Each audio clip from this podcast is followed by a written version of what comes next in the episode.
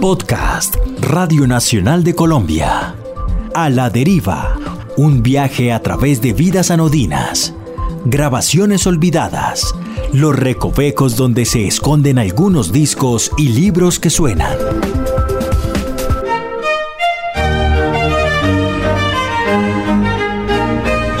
Existen cientos de miles de versiones de las canciones de los Beatles.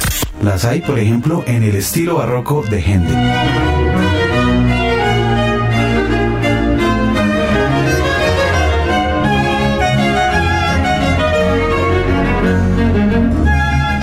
O hay otras que nos divierten con su retintín digital. digital,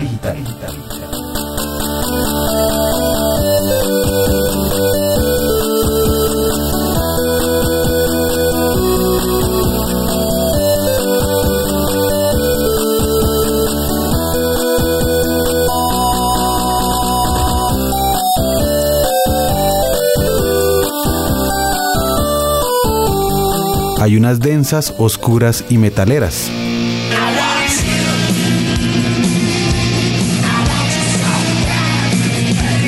Las hay en ingeniosos arreglos para voz.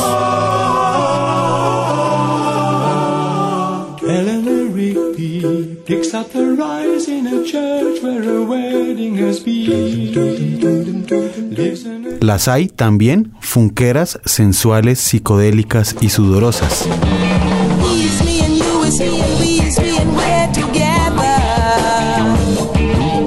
Hay otras estremecedoras que nos conmueven hasta el llanto. With lovers and friends, I still can recall. Some are dead and some are living. In my life, I've loved them all.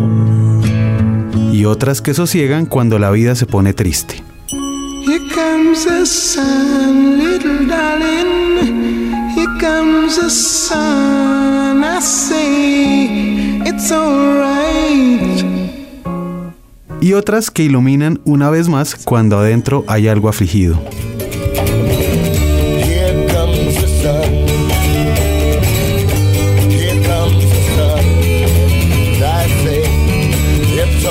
Se han hecho versiones a ritmo de endiablado merengue.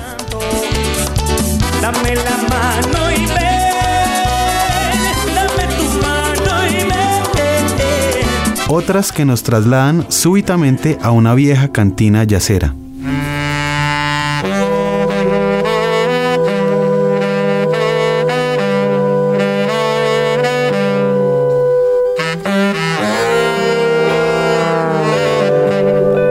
Hay otras que pertenecen al éter de los sueños.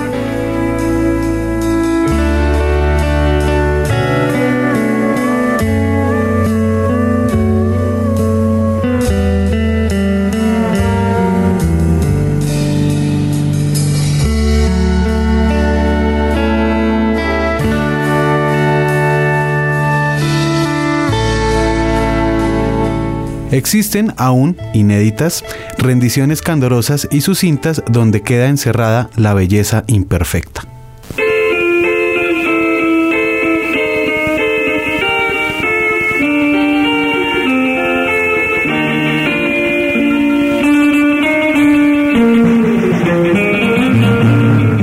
Así nos podríamos quedar horas y horas escudriñando un vasto universo musical que nos tiene reservadas historias insólitas, como la que hoy nos convoca en esta nueva entrega del podcast A la Deriva.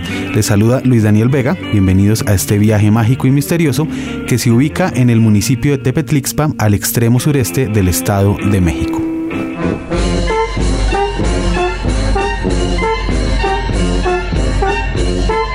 Lo que suena es la banda plástica de Tepetlixpa, Yeah.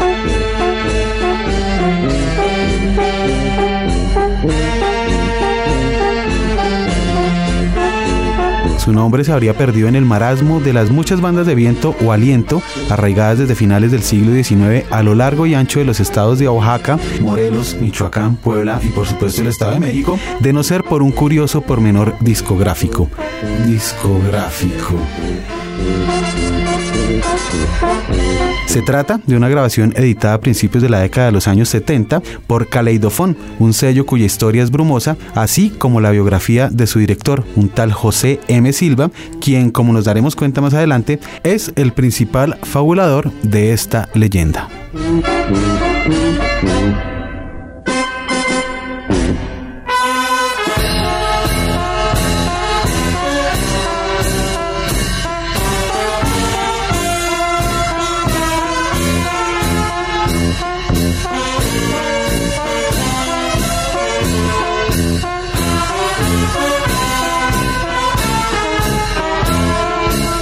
Supe de la existencia de la banda plástica de Tepetlixpa cuando me topé, por mera casualidad, con Plastic Soul, el cuarto volumen de la desopilante colección de Exotic Beatles, editada por el sello inglés Exotica Records.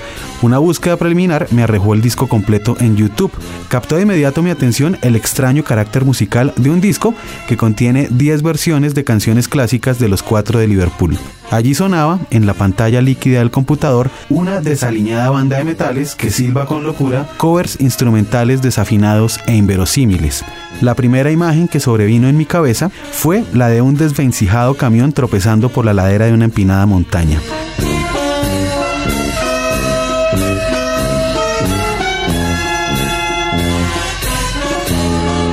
Fue eso suficiente para que Adiós a los Beatles, como se llama el disco en cuestión, se incrustara como una rara obsesión.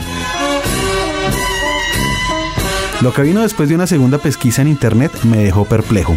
No solo era el carnaval enloquecido que sonaban los surcos de aquel disco, que ya se había convertido en un anhelo, era la historia que replicaban en foros, blogs y comentarios de YouTube cientos de internautas tan ingenuos como entusiasmados.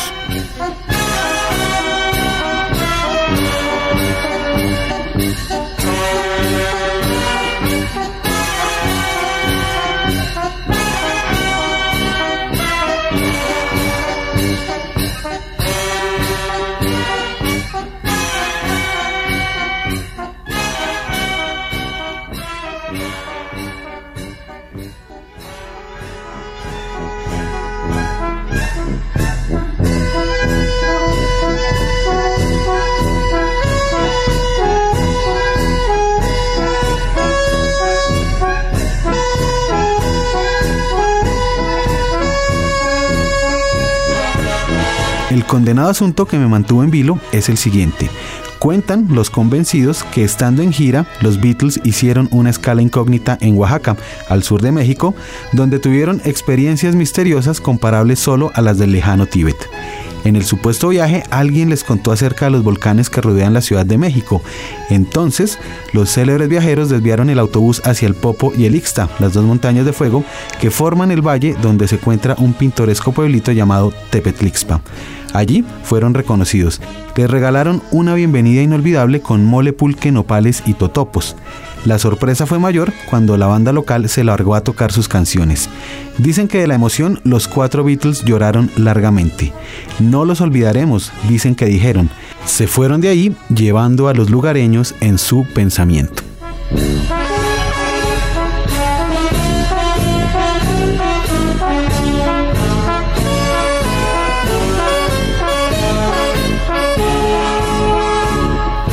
Felizmente un instante de convencimiento total. Los Beatles en México, una banda de vientos que ante su presencia les rinde homenaje, un disco que es la única memoria palpable de aquel fabuloso encuentro, una historia hermosa, es cierto, tan ficticia y desmesurada como la muerte de Paul. No existe un solo documento que dé cuenta de la visita de los Beatles a México. En caso de que lo hubiesen hecho, cómo se las apañaron para pasar desapercibidos, cómo no fue registrado el asunto por la prensa. Lo más cerca que estuvieron de México fue el 28 de agosto de 1965 en el estadio Balboa de San Diego en Estados Unidos. En el caso extraordinario de que los Beatles se hubiesen escabullido a suelo mexicano por aquellos días, quedan entredicho por una simple razón que se encuentra en la grabación. Varias de las canciones que supuestamente fueron interpretadas por la banda plástica de Tepetlixpa en aquella ocasión no habían sido creadas todavía. Obladí Oblada, Carrie That Eleanor Rigby, Yellow Submarine y Hey Jude están ahí para desmentir la desopilante fábula. Otro detalle desmiente la aventura de los cuatro en tierras mexicanas. Si tenemos en cuenta que el nombre de la banda de vientos hace alusión a la agrupación con la que Lennon saltó a los escenarios justo después de la disolución de los Beatles, inferimos que el disco fue grabado a principios de los 70 y por esos años, en los que ya ni siquiera algunos miembros de la agrupación se hablaban, es poco probable que hayan pactado juntos un viaje místico a tierras mexicanas.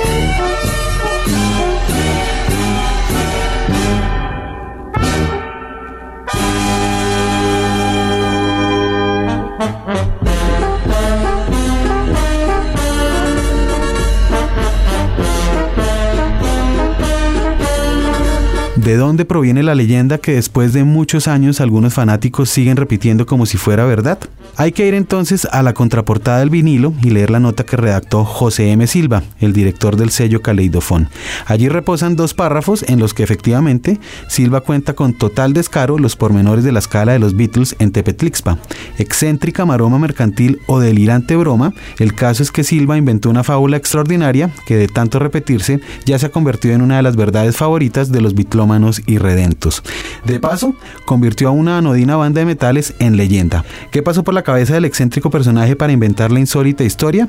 Tal vez retomó otra ficción muy popular en la que se afirmaba que John Lennon y George Harrison habían ido a conocer personalmente a la chamana María Sabina a finales de los 60 para iniciarse en los secretos de los hongos alucinógenos. De esta visita tampoco hay registros oficiales, salvo la referencia que aparece en el libro Vida de María Sabina de 1975, donde Álvaro Estrada, su autor, cuenta que en el verano de 1969 hubo fuertes rumores sobre la llegada de un avión Cessna en el que habrían aterrizado Carlos Ávila Camacho, John Lennon, George Harrison y una antropóloga llamada Brenda.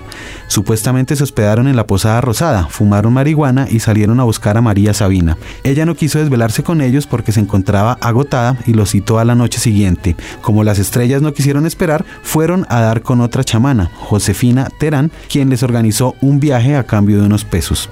Se supone también que en el transcurso de la misma John Lennon se malviajó y salió de la choza gritando, no permitiré que me maten. La referencia es etérea y fascinante al mismo tiempo, del mismo material onírico del que está hecho el submarino amarillo.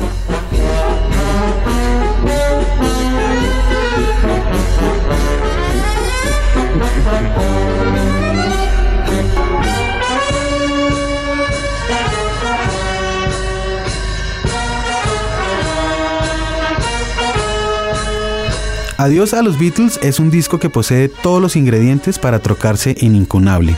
No son solo esas versiones desencajadas que llegan a ser tan apoteósicas como risibles, es la fábula detrás que pone en entredicho la verosimilitud de la historia. ¿Puede ser real? ¿Por qué no? Hay algo de poesía en el asunto.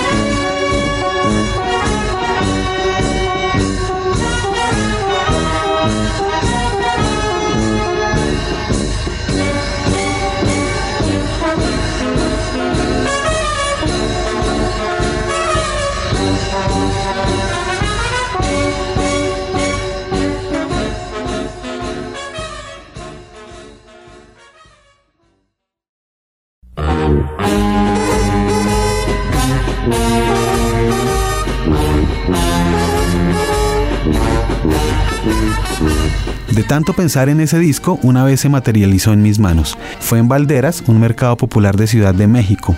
En una caja sucia, escondida en el rincón de un localito oscuro, estaba esperándome.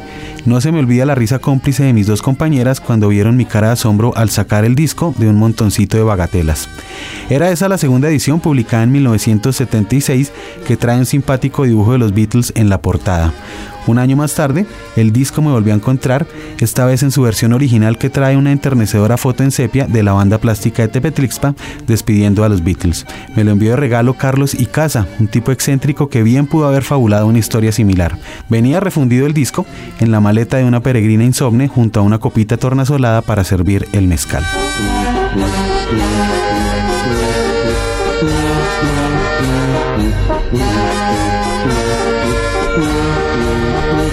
La torrencial banda plástica de Tepetlixpa fue nuestra invitada a esta nueva edición de A la Deriva, un podcast de la Radio Nacional de Colombia.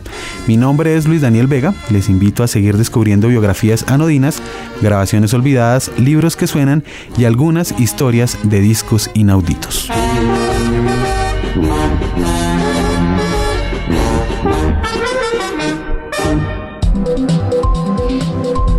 Acabas de escuchar A la Deriva con Luis Daniel Vega.